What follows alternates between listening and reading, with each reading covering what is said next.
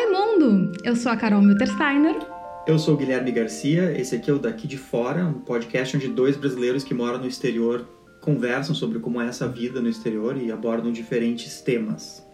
E no episódio de hoje a gente vai falar sobre idiomas. Como e por que a gente aprendeu, como é a vida em outro idioma, algumas curiosidades e também algumas dicas para a gente conseguir se virar onde não se fala português, que é, obviamente, o nosso caso. E a primeira pergunta que eu vou te fazer, Guilherme, é qual era o teu nível de fluência no idioma do país para onde tu te mudou, já que, né, tinha dois idiomas no país onde tu te mudou. Então, assim, qual era o teu nível de fluência e se tu teve que fazer algum exame de proficiência, como é que funcionou isso para ti? Sim, uh, bom, eu, eu dava aula de inglês no Brasil, então isso, isso facilitava, né? Na verdade, foi, foi por dar aula de inglês que eu, talvez principalmente, né, me interessei diretamente sim pela ideia de morar fora. Então, o meu nível de inglês ele era bem bom, meu nível de francês, no caso, porque eu imigrei para o Canadá, eu precisava então, hum, assim, das duas, né? Precisava entre aspas, né? Depende bastante assim de qual província para qual tu vai emigrar. Como eu ia emigrar pro Quebec, francês era essencial. Então, o meu nível de francês ele não era assim lá essas coisas. Eu devia ser, sei lá, intermediário, vamos dizer, né? E a entrevista para a imigração era em, era em francês, no caso do, do Quebec, então eu sabia o suficiente para conseguir me virar assim nessa entrevista. Claro que eu tinha, uh, eu tinha me preparado para discutir os assuntos que eu já sabia que essa entrevista ia, ia abordar e tal. Então, assim, não era uma maravilha, eu não era super avançado, mas era intermediário, talvez um pouco acima de intermediário, o suficiente para ter, assim, uma, uma conversa não muito complexa sobre assuntos mais gerais, assim. E o meu uhum. nível de inglês, sim, ele era mais avançado. Naquela época, eu acho que não precisava fazer nenhum exame de proficiência específico, agora precisa. Então, assim, eles ficaram mais rígidos com relação, uh, no Canadá, com relação a, aos critérios, aos pré-requisitos linguísticos, assim, para quem está imigrando. Então, agora tu tem que ter um nível de francês bem bom desde o início. Uhum. Uh, houve uma época em que tu podia começar o processo sequer, assim, sem ter um nível de francês, e tu poderia aprender a língua ao longo do processo, né? Mas eles perceberam uhum. que isso não estava dando muito certo. Uhum. E aí, exames de proficiência que tu pode usar para mostrar que tu que tu tem um nível lá que eles exigem. Existem vários tipos de exames, uh, tem alguns até que são bem desconhecidos, mas que são associados ao governo, então tu poderia fazer aqueles. Então, por exemplo, a minha esposa agora está fazendo uh, o processo para virar cidadã canadense e uh, um dos exames que tu tem que fazer é um exame de proficiência lá, a menos que tu tenha estudado, feito uma graduação no exterior, enfim. E ela fez um lá que, que era associado ao governo e tá tudo certo, né? Os uhum. principais exames que as pessoas ouvem falar uh, são assim, por exemplo, tem o TOEFL, tem o IELTS, tem o London, tem o Cambridge, tem o Michigan, tem vários exames, né? E, e a diferença básica entre eles é o que, que eu quero fazer com esse exame. Eu quero ir estudar no exterior, fazer uma graduação, um mestrado, doutorado, ou eu quero fazer um exame de proficiência para fins assim mais profissionais, etc. Se eu, o meu objetivo é mais acadêmico, para estudar fora, bolsas, etc, etc, geralmente eu vou fazer o TOEFL se for na América do Norte ou o IELTS se for na Europa e na Oceania. E tem um pouco a ver com essa coisa de ser inglês britânico versus inglês americano. Não é excludente, né? não é assim mutuamente exclusivo. Muitas vezes tu pode fazer o IELTS para uma universidade dos Estados Unidos, por exemplo, é, é bem possível. Mas uhum. o, o, o, que, o que mais acontece é tu fazer o TOEFL para América do Norte e o IELTS para os outros lugares mais assim britânicos, né? E aí o London, uhum. o Cambridge, o Michigan, esses outros, eles podem ser usados por algumas universidades, mas aí vai depender também não só da universidade, mas também quanto tempo faz que tu fez esses exames, né? Porque o, o exame da Cambridge, por exemplo, tecnicamente ele não tem validade.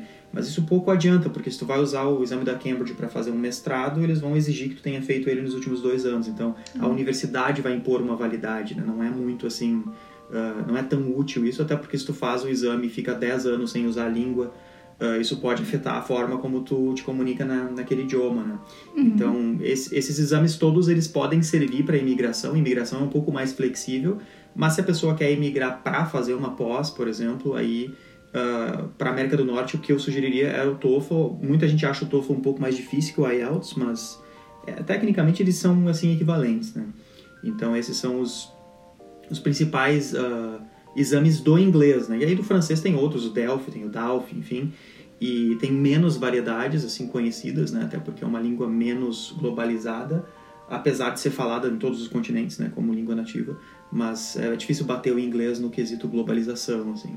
Sim. Uh, uma pergunta que eu ia te fazer, uh, que é a, a, segunda pergunta que a gente estava comentando antes, é sobre inglês especificamente, né? Que é como que tu aprendeu inglês, que eu imagino que seja parecido com o meu caso, e também por que que tu uh, começou a estudar inglês, qual foi o, o, o, principal objetivo lá atrás?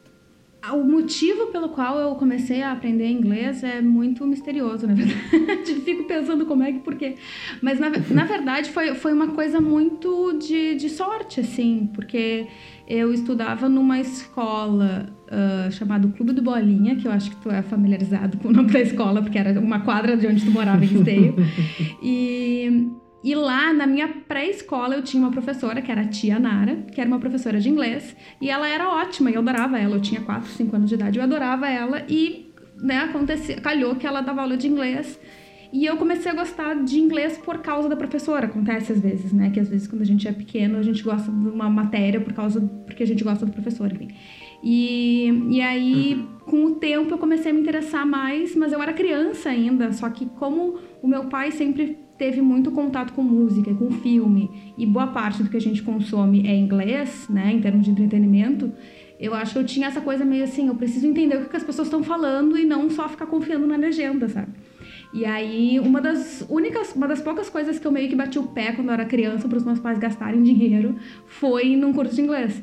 E eu e o Guilherme fomos colegas, a gente chegou a, ser, a gente foi colega no IASIS, né?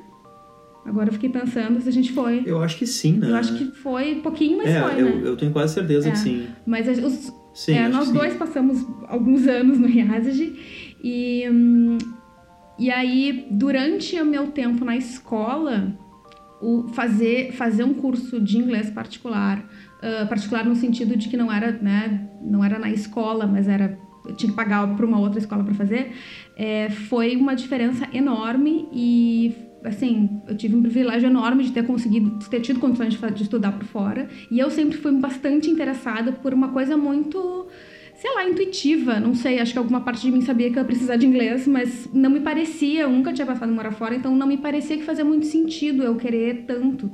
Mas eu gostava, e aí depois eu quis estudar letras, e aí lá uns seis, oito, seis, sete anos atrás, eu acho, a empresa onde eu trabalhava no Brasil começou a fazer negócios com uma empresa americana. E aí, depois de dez anos tendo estudado inglês, é que eu fui voltar a usar o inglês de forma mais rotineira. Um, e foi um diferencial na época eu falar inglês uhum. e eu falar inglês bem, porque eu já era mais ou menos fluente na época e eu conseguia conduzir reuniões em inglês, o que era uma coisa bastante rara uh, lá em Porto Alegre. E, e aí, quando eu vim aqui para Holanda, eu já tinha um inglês bastante fluente, mas ainda assim, quando eu comecei a trabalhar no escritório aqui, eu comecei a, pr a praticar o business English, que é um vocabulário diferente, tem, tem várias né, nuances do inglês Friends, que a gente conhece, né, do inglês da, do sitcom que a gente aprende na, no curso de inglês. Então, ainda assim, eu, eu, eu tendo uma fluência grande, eu ainda aprendi muito desde que eu vim para cá. E e aí eu ia te perguntar, uh, queria te fazer a mesma pergunta, na verdade. Uh, tu também, eu me lembro que a gente foi colega do IADG, e, mas assim, por que, por que, que tu começou a. Por que, que tu quis estudar inglês tão novo, que nem eu? É, não, no meu caso, eu acho que assim, considerando a idade, é, é, sempre uma questão bem randômica, assim, né? Porque não é aquela coisa que tu tava lá com sete anos ponderando sobre tu, o teu futuro profissional, né? Senão é meio assim. tipo, tu não é o, o, o Goethe, né? Mas eu, no meu caso, foi assim: a minha madrinha basicamente chegou para mim e perguntou se eu queria fazer inglês, que ela queria me dar de, de presente, né? E aí eu uhum. disse: sim, beleza, vou fazer, né? Por que não? E aí eu comecei a gostar. E até uma época eu, eu quase desisti do inglês ali quando eu tinha uns 11, 12 anos, porque. Não, um pouco mais talvez, porque eu queria comprar um violão, naquela época, né? Pré-adolescente, assim. E aí eu tive que ser convencido pela diretora da escola a, a não comprar o violão, porque era importante continuar estudando inglês e tal. E, e aí, com o tempo, eu comecei a, a, gostar bastante, não só da parte de conseguir se comunicar e, como tu falou, né, entender música. Quer dizer, quem é que não gosta de música e filme, né? Então, assim, é muito fácil de uhum. tu, é. de tu assim, te, meio que desenvolver um interesse natural por inglês no momento em que tu uh, é aberto a entretenimento norte-americano ou europeu, enfim, né? Uhum. Então isso assim facilitou bastante e eu comecei a perceber que eu gostava de eu gostava de uma parte mais exata assim da língua também. Eu gostava de entender como a língua funcionava. Isso mais tarde, né? Ali quando eu tinha uns, uns 14, 15, eu comecei a. Porque eu gostava de matemática e eu, e eu gostava então de olhar para, sei lá, para a língua de uma maneira assim mais exata. E foi isso que depois me uhum. fez, no primeiro semestre da, da Letras, perceber que eu queria estudar linguística, porque é, uma, é, uma, é um olhar mais exato, científico, assim, para a linguagem. Então, assim, uma coisa meio uhum. que foi uh, se combinando com outra, mas é aquilo, é não tem como tu adivinhar e não tem como tu planejar sem conhecer, né? Então, óbvio que tem muito, tem muito assim sorte e uma coisa meio efeito dominó, assim. É, é. E, e eu acho que, que também nós dois compartilhamos o fato de que a gente começou a aprender o idioma muito cedo, que é uma uhum. vantagem enorme e que qualquer idioma que a gente começa a aprender depois dos 12, 15, 18 anos vai ser mais difícil e as, tem pouquíssimas pessoas que eu conheço aqui que não nasceram na Holanda e que falam com Uh, com, com sotaque holandês, digamos assim, não com sotaque de brasileiro, e são pessoas que vieram para cá com 8 anos de idade, entendeu? Então Sim, é meio. É. Uh, é, é, é, quase que desleal, assim, comparar quem começou a aprender o idioma aos 4, 5 anos e quem começou a aprender aos 20, 30, que tem bastante gente que começa a estudar depois de muito depois de muito tempo, né? É, geralmente e... tu percebe isso na, na parte assim mais fonética, né? Porque, por exemplo, tu pode aprender uhum. com 25 anos uma língua e ter uma, uma construção de sentença assim que é perfeita, tu pode ser basicamente um nativo nesse sentido, mas quando tu for pronunciar as palavras, principalmente quando elas estão numa frase, uh, vai ficar quase sempre claro que tu não tem uh, o grau de, enfim, de pronúncia ou de fluência uh, de um nativo, né? Então, assim, o, o grande uhum. problema de tu aprender a língua mais tarde é, é, o primeiro deles é a pronúncia, né? Que tu, tu fica menos flexível, uhum. assim. E tu tem menos tempo também, né? Se a gente tivesse que começar a estudar uma língua do zero hoje, quer dizer, tu tem muitas outras coisas para fazer na tua vida. Quando tu tem ali 10 anos, tu não tem nada para fazer, né? Tu é Sim. um estudante só Sim. e, enfim. E tem muito mais espaço de disco na nossa cabeça, né? Ah, sim, sim. espaço é, e, e, cognitivamente e... falando, né? Tipo assim, existe essa uhum, coisa do período uhum. crítico e tal, então assim, não é só por uma questão assim, ah, eu tenho uma impressão que é assim. Não, existe um, várias, existem uhum, várias razões uhum. por que é assim, né? Então, sim, a gente teve muita sorte de ter começado cedo, com certeza. Sim, e, e, e, tu comentaste um pouco sobre, sobre como é que foi, que, que tu precisou fazer entrevistas em francês no, no teu processo de, de te mudar para o Canadá. E quando tu teve que fazer algum, que comprovar algum certificado, qual foi a obrigatoriedade de saber, de nível de, de idioma que tu precisava para imigração? Se é que tinha isso? É, tinha, mas era mais tranquilo na época, assim. E claro, uhum, eu falo assim, uhum. parece que faz 30 anos que eu fiz isso, mas é que uh, regras de imigração, elas mudam muito rápido, assim, né? Então, assim, isso que eu tô, tudo é. que eu tô falando sobre a minha imigração é de 2010, tá? Não faz tanto tempo, mas também não foi ano passado, né? Faz quase uma década. Uhum. Então, assim, eu lembro que tu tinha que no formulário do, do, processo de imigração tu tinha que dizer lá qual era o teu nível né? tu não precisava necessariamente comprovar naquele momento mas tu precisava dizer uhum. então se tu dissesse que tu tem um nível avançado mais cedo ou mais tarde tu ia ser testado de certa forma né nem Sim. que fosse na própria entrevista porque se tu disse que tu é avançado uhum. então a entrevista deve ir tranquila então uhum. essa é uma era uma era uma coisa assim agora Hoje em dia, eu tenho quase certeza que tu precisa já anexar no teu formulário de pedido de imigração algum, algum tipo de certificado. Eu acho que, inclusive, isso mudou logo depois. Uh, eu acho uhum. que ali uhum. foi, foi o final de uma época que era mais tranquila essa parte linguística, assim. E, e eu acho que é melhor, assim, porque às vezes a gente meio que se engana, acha que a gente sabe mais do que a gente sabe, é bem comum, né? E no fim das contas, mesmo uhum. que tu consiga ser aprovado com um nível não suficiente a verdade é que mais cedo ou mais tarde tu vai pagar um preço por isso, né? Quer dizer, se tu vai migrar, uhum. já vai ser difícil, independente de qualquer coisa. Uhum. Então, uma das poucas coisas que tu pode fazer para minimizar a dificuldade que tu vai ter naturalmente é não ter o problema da língua, né? Porque uhum. sem, sem, sem esse problema tu já vai, assim, quebrar algumas barreiras e, e ter um pouco mais de facilidade em alguns quesitos, assim, mas Uh, e claro, você vai fazer seleção para estudar fora, para fazer mestrado ou o que quer que seja, na tua própria seleção tu vai ter que submeter os teus scores do, no caso aqui vamos supor do TOEFL, né? E inclusive uhum. não é tu que faz isso. Quando tu vai fazer o TOEFL, tu tem que dizer lá pro TOEFL, ó, eu quero que tu eu quero mandar os meus scores para a universidade XYZ e aí o TOEFL, que é da empresa ETS, uhum. né?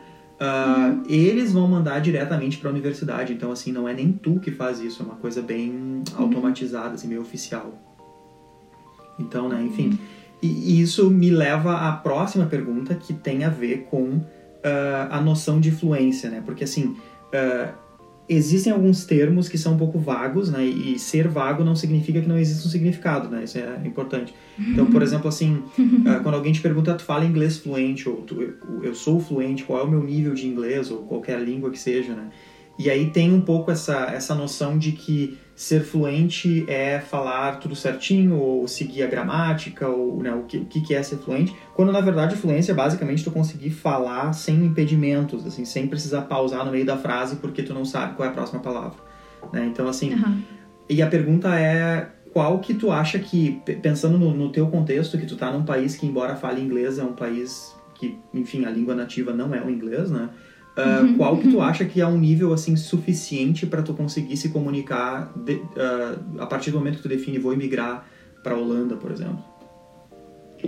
Um, falando somente inglês, um, sendo um nível intermediário por aí, intermediário avançado, tem um tem um framework que chama, acho que é Common European Framework, uma coisa assim, que é uma algo que uhum. tu pode ter, alguns testes meio mais ou menos que são online, mas que pode ter meio que uma ideia do teu nível.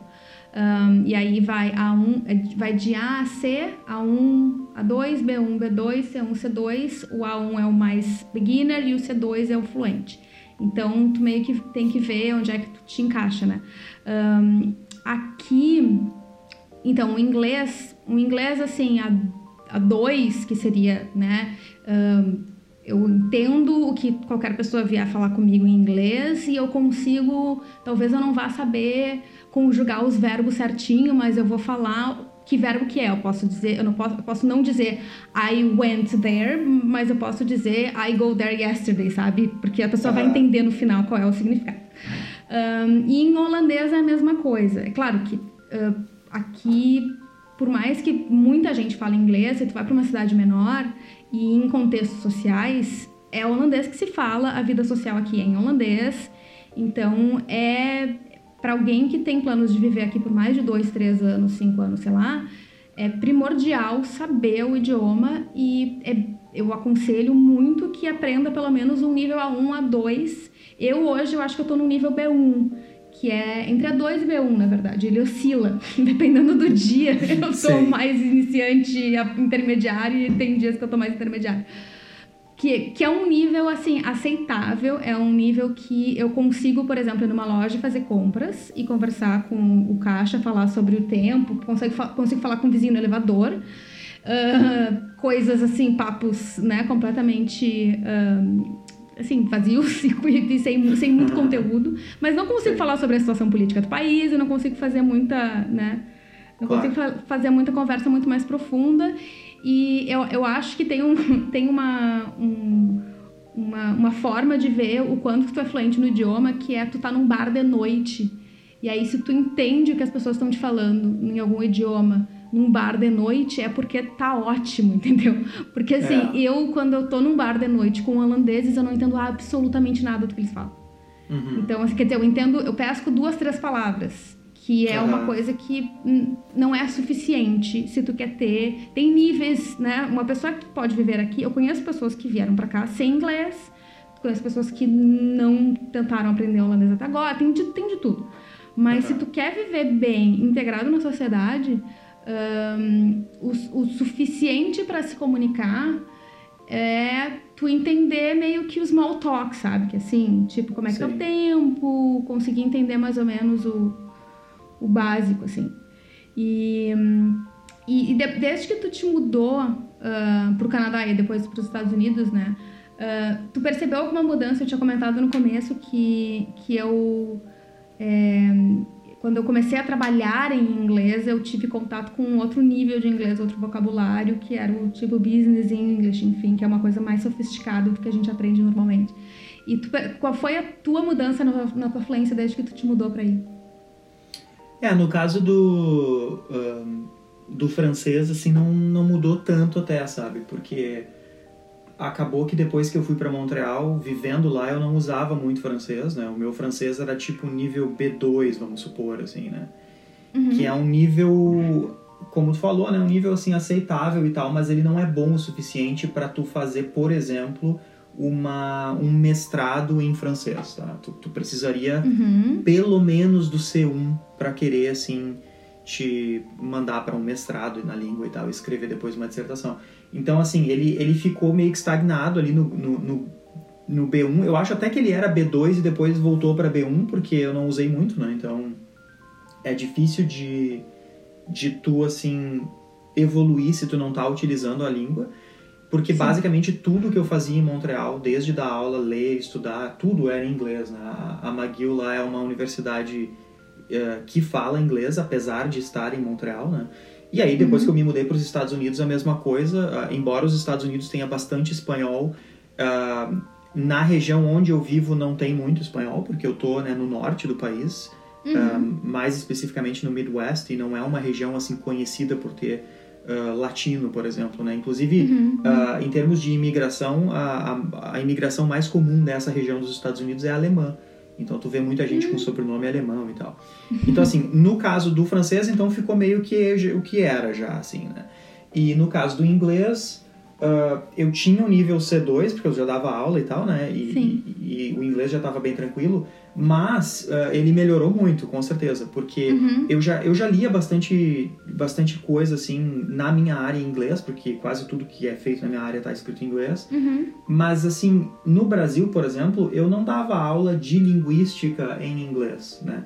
Então, Sim. esse foi uma, essa foi uma coisa nova, assim, que, que eu comecei a dar aula, eu comecei a pôr em prática aquela, aquela terminologia, as coisas e tal. Então, assim, a partir do momento que tu tá num lugar em que tu usa inglês para absolutamente tudo, uhum. uh, cada vez ele vai ficar mais, assim, natural para ti. Tu não vai mais te sentir cansado depois de dar uma aula em uma língua estrangeira, né? Porque tu, aquela é a tua língua agora, né? Então, assim, nesse quesito eu percebo bastante diferença. Assim, apresentar trabalhos em congressos, por exemplo, né? Que é uma uhum. coisa que enquanto eu estava no Brasil eu apresentava, mas raramente apresentava um trabalho em inglês, né? Uhum, até uhum. porque dificilmente no Brasil tem eventos assim que tudo vai ser feito em inglês, né? Sim. Por, até por estar no Brasil. Então, assim, por causa dessas coisas todas, certamente tu acaba melhorando num sentido assim de tu consolida aquilo que tu já sabia de uma forma assim que agora tu sente que aquilo é completamente natural para ti. Então, uhum. por isso que eu fico com muita uh, preguiça de pensar assim, ah, se eu tivesse que dar aula em francês, por exemplo, aí sim uhum. eu teria que cansar o meu cérebro para estar tá usando uma língua estrangeira, assim. Eu ia sentir como se eu estivesse usando uma língua que não é uma língua que eu uso diariamente, né? Então isso, uhum. enfim, isso é uma coisa que certamente é impactada a partir do momento que tu vive num lugar que fala aquela língua e Aí no, no teu caso tem essa coisa, né? Tipo assim, tu, se, se tu tivesse num país que não falasse inglês tão bem, o teu, a teu progresso em holandês seria muito mais rápido, né? Ah, claro, claro. Tanto que tem, tem algumas, alguma, alguns truques, assim, porque as, as pessoas aqui elas são muito gentis. Um, e eu, para mim, ainda tá super confortável, eu não fico brava com ninguém que começa a falar comigo em inglês, mas tem gente que fica assim, mas eu preciso praticar, enfim. E aí uhum. tem, tem um truque que é assim, você tá no supermercado e às vezes a, o cara olha para ti, ele já sabe que tu não é holandesa, ele já começa a falar contigo em inglês. E aconteceu comigo hoje no café aqui.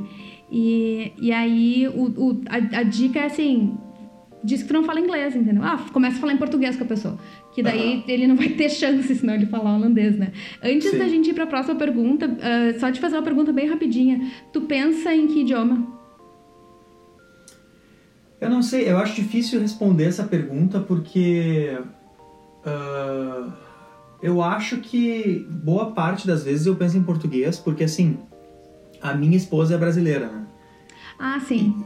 E, na verdade, se eu não tivesse a minha esposa é a única pessoa com quem eu falo português num raio de milhares de quilômetros, assim, porque eu não conheço nenhum brasileiro que mora aqui nessa cidade. Agora eu fiquei sabendo que chegou alguém, que por sinal é de, uhum. da cidade de Pelotas. Mas assim, não, não tem brasileiros. Então, assim, é a única, o único momento do dia em que eu não falo inglês é quando eu converso com a minha esposa, né? Então, por causa disso, eu mantenho, eu utilizo muito a minha língua nativa e tal. Eu, eu gosto de falar português, né? Uhum. Quem, não, quem não gosta de falar sua língua nativa, né? Uhum. Então, assim, uh, eu sonho em inglês às vezes tal, o, que, o, que é, o que é relativamente comum, assim. Porque se eu tô sonhando que eu tô dando aula, por exemplo, uh, certamente o sonho vai ser em inglês, porque a aula que eu vou estar dando não vai ser em português. Então, uhum. assim, uh, isso, isso acontece, assim, e, e, às vezes tu, tu quer usar uma expressão que tu, que tu sabe que existe em inglês, mas ela não existe em português, e vice-versa, né? Uhum. Tem várias expressões do português que seriam muito legais de, de usar num determinado contexto, daí tu pensa, putz, se o inglês tivesse essa, esse, esse provérbio que seria perfeito, né? Uhum. Principalmente, assim, Uh, relacionado inclusive até o estado de onde tu vem. Né? Então, no Rio Grande do Sul a gente tem diversas expressões engraçadas, assim, uh, que eu não conheço dos outros estados, porque nunca vivi em outro estado, mas às vezes tu quer usar uma expressão gaúcha, assim, e, e daí o inglês não tem aquilo, né? E vice-versa, uhum. às vezes tu quer usar uma, uma construção do inglês porque é interessante e não dá porque vai, vai soar estranho, né? Então tem, uhum. tem assim, um, uma conversa entre as línguas, com certeza. Bom, a próxima pergunta aqui é sobre as situações, talvez, né? Mas uh, sobre aquilo que é ruim de tu não falar bem a língua do lugar. E eu tô pensando em situações uh, porque, enfim, quando eu morava em Montreal, às vezes eu tinha que usar o francês e como eu não estava muito acostumado a fazer isso, eu sempre daí sentia aquela coisa, ah, eu não falo francês bem fluentemente ainda. Então tu uhum. tem aquela, aquela coisa assim, ah, que saco, né? Uhum. Então, assim, uhum. quais que seriam essas piores coisas para ti aí do ponto de vista holandês? Um, tem várias, na verdade. É...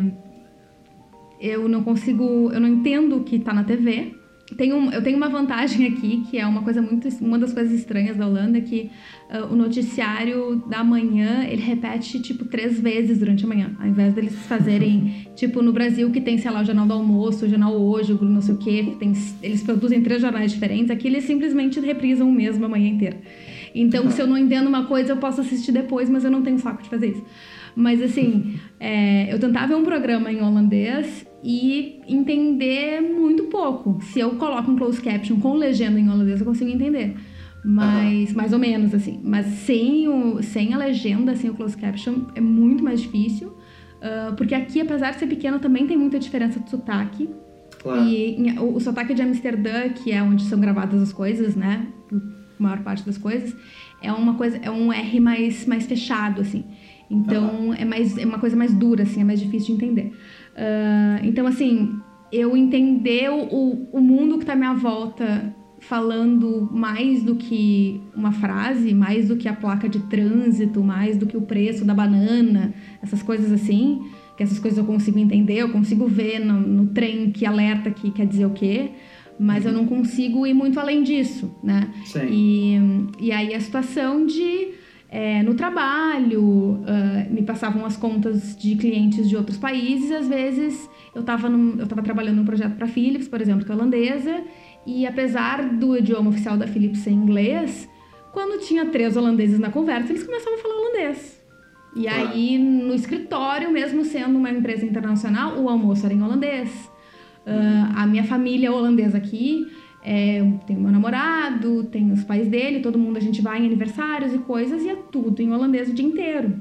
Uhum. Então, por um lado é bom para praticar, mas por outro, enquanto tu tá nesse limbo em que tu meio que, que entende, mas não tanto, é meio desagradável, Sim. para dizer o mínimo, entendeu? Então, é, existe um. É, é, de importância muito grande, principalmente porque quando a gente vem para cá, a gente tem essa sensação, ah, mas todo mundo fala inglês, então vai ser de boas. Não que seja impossível, mas o, o, salto que tu dá de integração com o lugar onde tu tá, a partir do momento que tu entende tudo que as pessoas estão falando, é imensurável. Então, ah, com certeza. é. E, e tu consegue pensar em alguma outra situação, alguma outra coisa que, além disso, assim, além de, além de tudo? É, não, é, é, é, bem complicado, assim, porque tu, se tu quer te sentir parte daquele lugar, eh, a primeira coisa que tu tem que fazer uhum. é, é, dominar bem a língua, né? é. né? Não, não, adianta, assim, por mais bilíngue que o lugar seja, tu vai ter uma, uma divisão ali, né? Se tu não se tu não dominar bem. Agora, cara, tem alguns contextos, então, por exemplo, assim, que nem na minha profissão, né? Se, tu, se eu, eu, trabalho num campus, por exemplo, então ali dentro existe uma certa bolha, né? Então, uhum. assim, eu conseguiria provavelmente, vamos supor, se eu, se eu desse aula num lugar que não falasse inglês como língua nativa, mas naquele campus se usasse bastante, tu consegue meio que enganar esse problema. Mas uh, no momento que tu sai da bolha e tu vai num médico, tu vai no mercado, tu vai num bar, uhum. aí tu percebe, tá, eu não sei essa língua como eu deveria saber, eu preciso melhorar e tal. E isso, claro, eu sentia muito mais em Montreal, uh, quando eu viajava, por exemplo, mais pro interior, que tu não tem mais tanto inglês, tu tem muito mais francês no interior do Quebec, por exemplo. Uh, aí tu percebe, assim, né? Tu, tu, te sente uma pessoa de fora. E em Montreal, não, eu me sentia assim, tá, eu faço parte dessa comunidade aqui. Então tem tudo a ver com a sensação de pertencimento, com, com o teu sucesso na imigração, assim, né? De tu dominar a língua para tu te sentir mais em casa também. Sim, com certeza. É. E a gente estava a gente anotou aqui, uh, andou pensando um pouco assim sobre algumas curiosidades dos idiomas, dos idiomas que a gente está rodeado. Uhum. Eu aqui, o Guilherme lá. E, e aí conta, conta algumas coisas do, do que tu está observando do inglês daí, que, que inclusive, para mim, é, aqui o inglês que eles falam é inglês britânico, em termos Sim. de gramática e tudo, né? Então, assim, tudo que eu aprendi lá, é, tipo, 15% eu tive que meio que mudar. Agora eu escrevo, tipo, capitalized com S, realized com S, uh -huh, eu falo lift, essas coisas assim, né? Mas, mas tudo bem. E me diz, me diz aí algumas, algumas curiosidades do teu lado. É, assim, entre, uh, entre o inglês dos Estados Unidos e do Canadá não tem, assim, tanta diferença, né? Se, a menos que tu tenha um ouvido já bem treinado, tu provavelmente não iria perceber a diferença na pronúncia do inglês americano e do canadense. Tem, tem, não tem muita diferença. Uh, mas, uh, mas tem algumas, né? Tem, tem diferenças de vocabulário, mas isso, isso é super normal mesmo dentro de um próprio país, né? Imagina um país do tamanho dos Estados uhum. Unidos... Uhum cada estado às vezes vai ter variações assim de vocabulário bem grandes, né? Ah, a gente usa essa palavra para refrigerante aqui, mas essa outra em outro lugar. Então, tu vai ter estados uhum. que vão uhum. usar majoritariamente a, a expressão soft drink para refri. Uh, outros vão usar uh, pop, outros vão usar soda. Então, assim, e, e isso é meio que geograficamente distribuído, assim, de uma forma mais ou menos consistente, né? E, e aí, uh, tem algumas diferenças de pronúncia, como eu falei antes. Então, por exemplo, assim, alguns sons do inglês canadense são meio que o estereótipo do, do, do, canadense, assim, né? Que é, por exemplo, tu falar a palavra sobre em inglês, que vai ser about, né? Em inglês americano, esse ao, ele é mais aberto, assim, vai ser out, né? Mesmo. Uhum. E no inglês canadense vai ser mais fechado, então vai soar mais ou menos como about, né? Uma coisa assim, né? E aí... que já é, e, e, na verdade. Já viu How I Met Your Mother, sim, sabe? Sim, eu tava pensando sobre isso. E aí é claro que existe, e existe todo um, um exagero em cima, né? Então as, os americanos vão falar que os canadenses pronunciam essa palavra como a boot, uhum. né? Uma coisa assim. Então não é tão, tão fechado assim, mas, mas tu tem essas diferenças. Tem algumas diferenças de de gramática, mas bem pouca coisa, assim, algumas coisas de ortografia, porque o inglês canadense ele, é mais, ele se aproxima mais do britânico do que do americano no quesito uhum. ortografia, então tu vai escrever behavior com O-U-R, uhum uh, program, tu vai escrever com ME no fim e tal. Mas é claro que em termos de pronúncia não é o inglês britânico, nem chega perto do britânico, é, mu é muito parecido com, com o americano. Uhum. Tu vai ver algumas diferenças bem específicas, tipo na data, que tu vai ter o inglês britânico vai ser basicamente como o português, né, para nós, em termos de tu vai botar ali dia, mês e ano. No inglês americano uhum. vai ser mês, dia, ano. E no canadense vai ser ano, mês, dia. Então, assim, cada, tem umas, umas pequenas diferenças, também tem umas diferenças uh, no sistema de medidas, né? Então, aqui nos Estados Unidos, por exemplo, uhum. se, se, usa milhas, se usa o sistema imperial, né? De, uhum. de, cabo a rabo, digamos assim. Porque tu vai usar milhas, tu vai uhum. usar ounces, tu vai usar pounds, né? Libras e tal. Uh, no Canadá é meio confuso porque ele, é, ele usa o sistema métrico e o imperial, é uma espécie de híbrido. Porque ele, tu uhum. vai usar quilômetros, mas muitas vezes tu vai usar libras, uhum. por exemplo, né? E, então, assim, uhum. assim, isso confunde um pouco, tu precisa meio que se acostumar a, a, a dizer a tua altura usando o sistema imperial e tal. E então assim, existe, existe um estereótipo cultural com o Canadá de que canadense é muito educado e tá sempre falando sorry. Uhum. O que é, assim, geralmente um estereótipo tem um fundo de verdade, né? Senão ele não seria um estereótipo. E, e assim como todos os outros estereótipos, esse faz sentido, porque os canadenses realmente falam sorry bastante. E eu acabei pegando essa, esse costume, então assim, tu raramente vai passar por alguém e dizer excuse me, tu vai dizer sorry sempre, é uma coisa assim impressionante. Uhum. E tanto é que a piada é que um, tu vê que a pessoa é canadense mesmo, que já, já se acostumou com esse sistema quando ela pede desculpa por pedir desculpa várias vezes.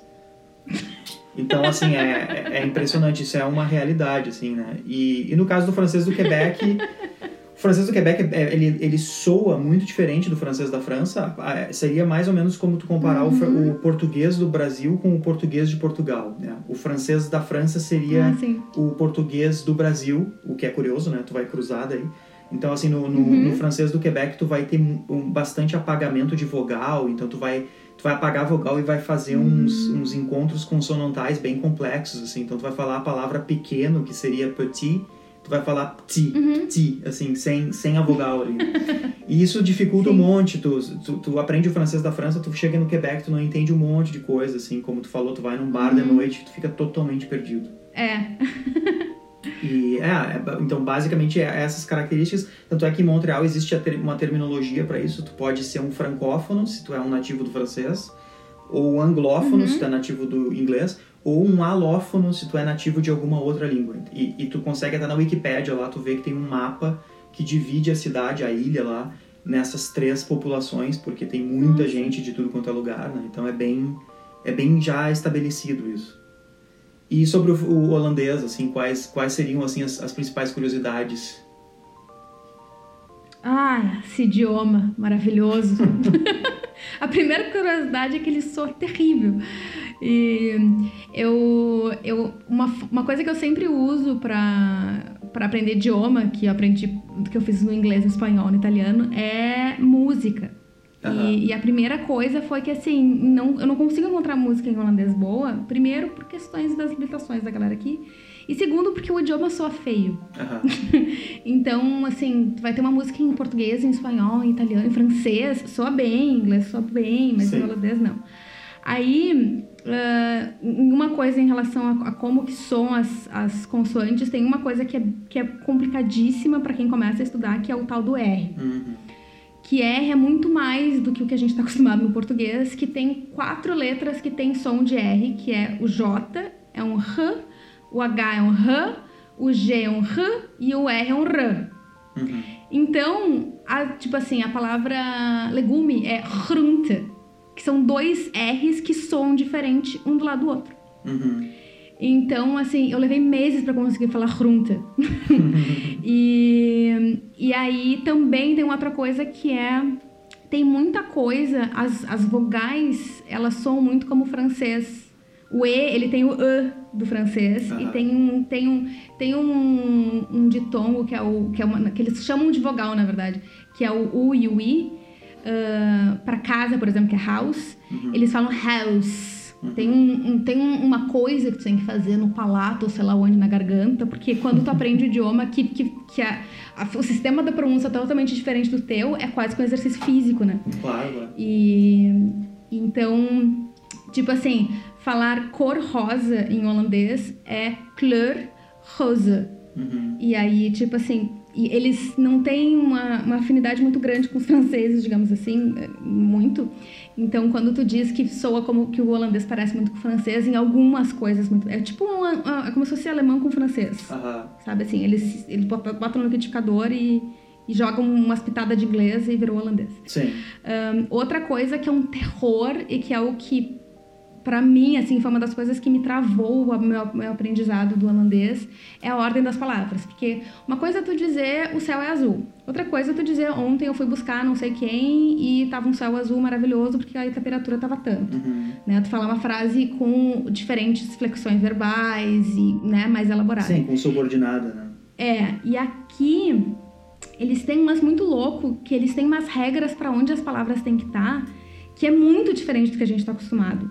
Então, tipo assim, se eu quero dizer que ah, ontem eu, eu eu comprei bananas no mercado ontem, Uhum. tá? Em holandês, a ordem da das palavras seria ontem tinha eu no supermercado banana Uhum. comprado. Então, como é que tu vai formular um raciocínio? Sabe assim? Então, é é um, é um, é uma, assim, é uma, uma acrobacia que a gente tem que fazer dentro do cérebro para conseguir se, se, expressar. Ahn, uma outra curiosidade é que a minha, a minha palavra preferida do holandês que é outbalken. Uhum. Out quer dizer out, para fora, né? E balken é barriga. Que é uma palavra que eles usam para quando tu acabou de jantar e tu tá cheio e tu precisa dar aquela descansadinha, sabe? Aquela cestadinha que não chega a ser dormir, mas é dar uma descansadinha, assim, que é colocar a barriga pra fora. Aham. Então, eu acho maravilhoso que eles têm uma palavra só pra isso, entendeu? e tu comentou das diferenças de, de vocabulário, e eu me lembrei enquanto tu tava falando que tem uma difer... tem algumas diferenças aqui do tem, um- tem um rio um pouco acima aqui da, da, da província onde eu tô que eles dizem que acima do rio tem uma Holanda e abaixo do rio tem outra. Tem uma questão religiosa que a parte do sul é mais católica a parte de cima é- era mais protestante enfim. Ahn, mas tem um, um fenômeno semelhante que é ah, batata frita, que eles comem muito aqui batata frita. É, nos, em algumas regiões da Holanda se diz patat, que seria batata. Ah, só que não é exatamente batata, mas soa batata. E em outras regiões é frit, ou fritie, que também é uma outra coisa que eles põem tudo no diminutivo. É como se a gente chegasse no supermercado e dissesse assim: Tu tem uma batatinha fritinha pra me dar, por Sim, favorzinho? sim. E eles usam muito esse, o inho que a gente tem no português, eles usam muito e é muito engraçado.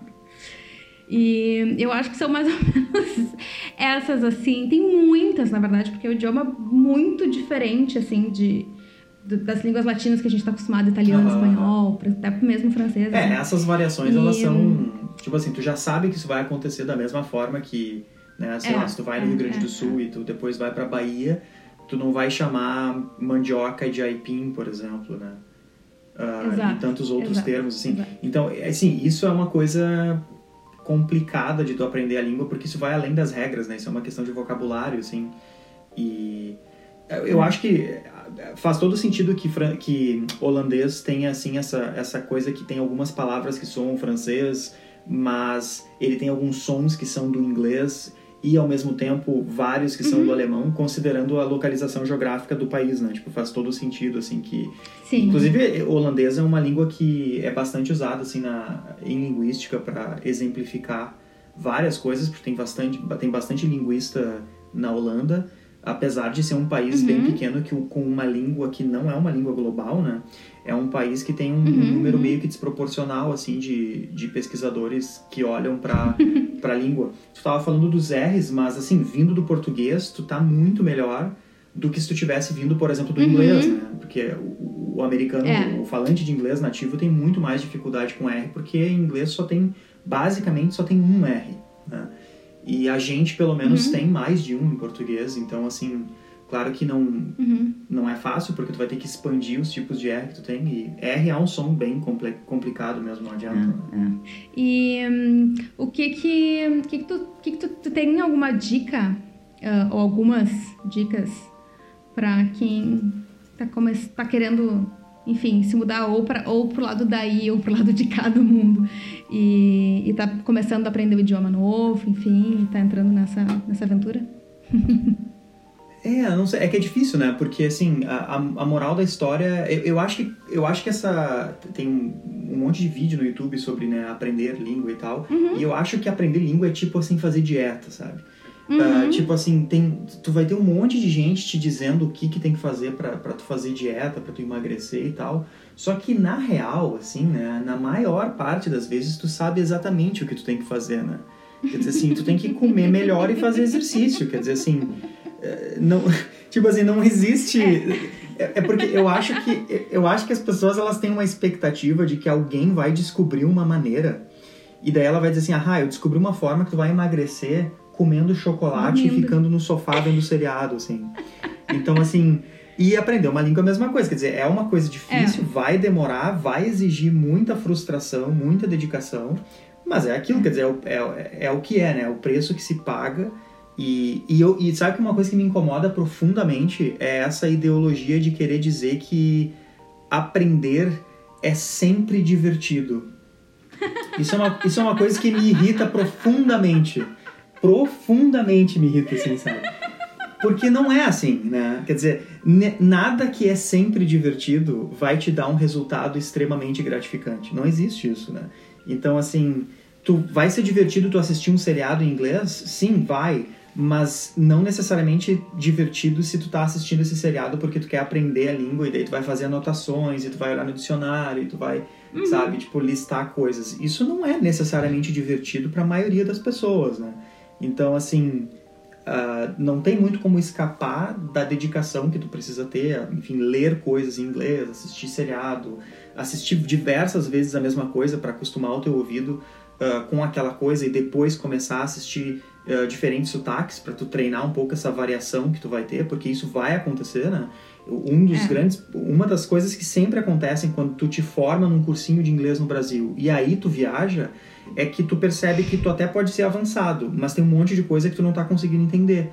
E uhum. uma das razões por que isso acontece é porque na sala de aula tu vai fazer exercícios de ouvir, né? Que são baseados em uma situação ideal, que tá tudo certo, a pessoa tá falando com clareza, tem tem uma ótima dicção, tu não tem barulho de fundo, quer dizer, a vida real é bem mais complicada, né? Mas tu começa por aí uhum. porque tu precisa começar em algum lugar. E eu até diria que se a pessoa quer emigrar, independente do lugar, primeiro aprende inglês super bem. Porque assim, é. independente, se tu, mesmo que tu queira ir imigrar para Espanha ou para Rússia ou qualquer que seja o lugar, tu vai precisar de inglês na tua vida, não tem outra uhum. alternativa. E também depois que tu sabe bem inglês, tu vai perceber que existem materiais didáticos para aprender russo que são muito melhores em inglês do que em português. É. Né? Então, assim, tu, tu, vai ter acesso a uma riqueza de conteúdo e conhecimento que tu nunca teria se tu não tivesse aprendido inglês primeiro. Então, independente da língua de chegada, o inglês vai ser a melhor forma de, de tu sair do, da tua língua e chegar naquela que tu quer. Isso que às vezes pode até ser o próprio inglês, né? E eu não sei, assim, se tu teria alguma, alguma outra uh, dica assim menos uh, talvez menos assim uh, pessimista menos de professora assim menos de professor sério assim um... É, eu, eu, não, eu não ando numa, num momento muito entitled para poder dizer para as pessoas como aprender holandês, porque eu ainda tô penando bastante.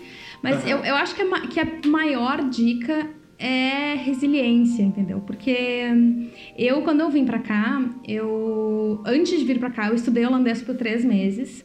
E aí eu cheguei. Eu, em três meses eu cheguei em nível A2. O que foi para mim foi uma coisa assim, nossa, mas isso é muito mais fácil do que eu pensava, porque eu tava com uma professora de conversação uhum. que me fez achar que eu tava com vocabulário bom o suficiente, cheguei, conversei. E aí depois eu fui começar a estudar gramática, e aí eu cheguei naquela coisa da sintaxe, que, que, que é completamente louca. E mais teórico, e aí eu praticamente regredi e eu entrei num nível de negação de não conseguir escutar as pessoas falando holandês na minha volta por meses, assim. Uhum. E aí, depois disso, eu saí e eu, tá, não, vamos, vamos de novo e tal. Então, e eu conversei com várias pessoas aqui que também disseram que, que passaram por esse momento de ter asco do idioma, porque realmente, uhum. uma coisa que acontece, uh, que, nem, que nem tu falou da dieta, então, quando chega num momento do platô, do tal do platô, independente uhum. do que tu uhum. esteja fazendo. Né? Que é o momento que tu vai estagnar ali e que tu acha que tu parou de aprender ou que tu não vai conseguir aprender mais do que aquilo. Porque às vezes a primeira, o primeiro estirão, assim, tu vai. E aí conseguir ser resiliente nesse momento em que parece que tu não tá aprendendo nada é, é algo muito importante. E, e assim, tem uma tem uma, um monumento, uma escultura, uh, umas duas quadras aqui de casa, que tem uma coisa escrita, mas é difícil de ler e que meu namorado, que mora aqui há 26 anos, nunca tinha visto. E aí um dia eu perguntei para ele o que, está escrito ali, ele nunca tinha visto uma coisa escrita, mas diz um, é tipo wie hein fautemaker uh, niet doen, alguma coisa assim que é tipo quem não erra não quem, quem não é quem não faz nenhum erro, quem não comete nenhum erro não faz nada. Então, o processo de, de aprender a falar o idioma, tu vai falar tudo errado, tu vai ter, tu vai ter assim, é, o sotaque vai ser ruim, as pessoas não vão te entender e faz parte. Eu, por ter aprendido inglês muito cedo, eu fiquei com essa coisa de que eu precisava falar inglês com, com o holandês com o sotaque. E isso é 50 vezes mais difícil. Então, assim, tu aprender a falar é, é o que a gente estava falando da fluência e do suficiente, sabe? Então, tu, tu, ter o suficiente para tu falar, tipo, do jeito que der, com o sotaque que tu tiver. E, e resiliência, eu acho que é a maior. Porque não adianta, entendeu? É, essa, é, essa, essa é uma coisa que vai acontecer sempre, né? Não adianta, assim, tu, tu tem que uh, ter essa resiliência para tu não desistir do plano, dependendo do, do quanto que tu quer o, chegar lá né, no fim e, e ter a, a, língua, enfim, se comunicar fluentemente na língua. E tu vai chegar em vários momentos e tu vai retroceder com certeza. Inclusive isso é uma coisa bem estudada, assim, né? É uma coisa que eles chamam de curva em U, que é assim, que enquanto tu progride numa língua, tu vai tu vai cair em termos de performance porque tu vai descobrir outras uhum. formas e aí tu vai meio que começar a questionar as generalizações que tu tinha uhum. feito antes, né? Então assim, isso vai acontecer. Tanto é que nos cursos de inglês a maior dificuldade não é matricular alunos para eles começarem o curso, é manter eles depois que eles são uhum. intermediários, porque tu começa a perceber que é muito mais difícil de tu ir para casa pensando, nossa, hoje eu aprendi várias coisas, porque quanto mais tu aprende, mais difícil é tu sentir uma, uma diferença de aprendizado num determinado conteúdo, é. né? Então no início tudo é assim, ah, ontem eu não sabia dizer nada, uhum. hoje eu sei 10 frases, nossa, eu aprendi um monte de uhum. coisa, né? Então assim, é muito fácil de tu ficar mais contente no início, porque, né, ah, tá, tu consegue perceber essas diferenças, né? O, a grande questão é se tu vai aguentar depois que tu chegar nesse platô que tu uhum. comentou, em que tu começa a subir muito vagarosamente, é. né? É. Eu tô tentando. Do meu lado, eu tô tentando. Não, é isso aí, é isso aí. Bom, o holandês seria bem mais fácil para ti se tu já tivesse estudado alemão, né? É. Porque a sintaxe é bem parecida. Sim, sim. É, eu acho. E aí seria mais fácil. É, seria mais fácil mesmo. Eu tenho um amigo aqui que fala alemão e ele aprendeu, tipo, em um ano. É. Desgraçado. Por isso que é legal quando tu, quando tu, tipo assim, quando tu vai aprender umas três línguas diferentes, o, seria legal, se tu não tem, assim, nenhuma em mente, né, já, seria uhum. legal tu aprender uma língua de cada família, assim, né? Tipo, não é. aprende três uh, línguas uh, latinas, né? Aprende, sei lá, espanhol, inglês e alemão, né? Embora inglês seja germânico, na verdade é um germânico, assim, Nutella, né? Uhum, uhum. É, faz bastante sentido. E, e assim, eu. E, e tem um ponto bem forte que é a gente aprende o holandês a partir do inglês.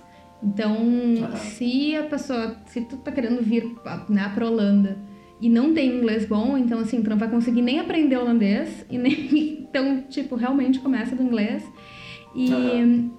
E quanto mais idiomas tu sabe, isso, isso, é, isso é muito real, assim, quanto mais idiomas tu sabe, mais relações tu consegue fazer então, quando eu aprendo uma coisa em holandês, eu vejo uma regra, ah, isso aqui é que nem no espanhol, é que nem no, no, no português, ah, isso aqui é que nem. Uhum.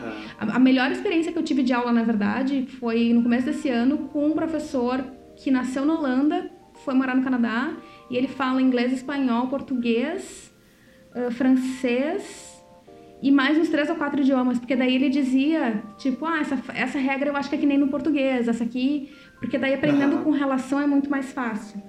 Então, sim, sim. Tem, tem um lado ruim é que se tu não tem muita prática, que às vezes tu, tu mudar a chave, assim, né? Tu tá falando italiano, vai falar espanhol, é, é uhum. difícil. Daí meio que sim, vai. Principalmente cruza, são línguas né? bem parecidas. É, é, mas.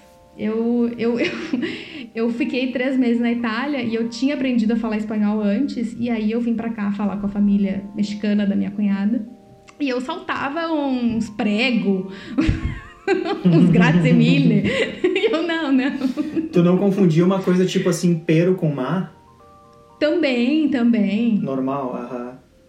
Nossa, nossa. E aí eu ficava assim, meu Deus, eu não tô falando nem italiano e nem espanhol direito mais. Sim, é um, é um bicho de sete cabeças. Assim. Faz parte, faz parte. Buenas. Então, vá lá. Uh, a gente vai encerrando a nossa conversa por aqui. Foi muito boa. E falar com, com linguista sobre idiomas é sempre um prazer, é sempre maravilhoso. e a gente te convida para continuar o papo nas nossas redes, uh, para sugestão, perguntas, ou só dar um oi, dizer estou escutando vocês e, e, e foi legal. Um, a gente tem o Instagram, que é o arroba daqui de fora cast, e o Facebook também, que é facebook.com barra daqui de fora cast. Isso aí, se, também o pessoal quiser nos mandar e-mail com alguma, alguma dúvida ou sugestão de, de tópico que gostaria, né, enfim, de, de, que a gente, de ver a gente desenvolver aqui. Dá para escrever para daqui de fora cast@gmail.com. Uh, obrigado a todos por nos ouvirem. A gente vai ficar por aqui e até o próximo daqui de fora. Tchau. Tchau.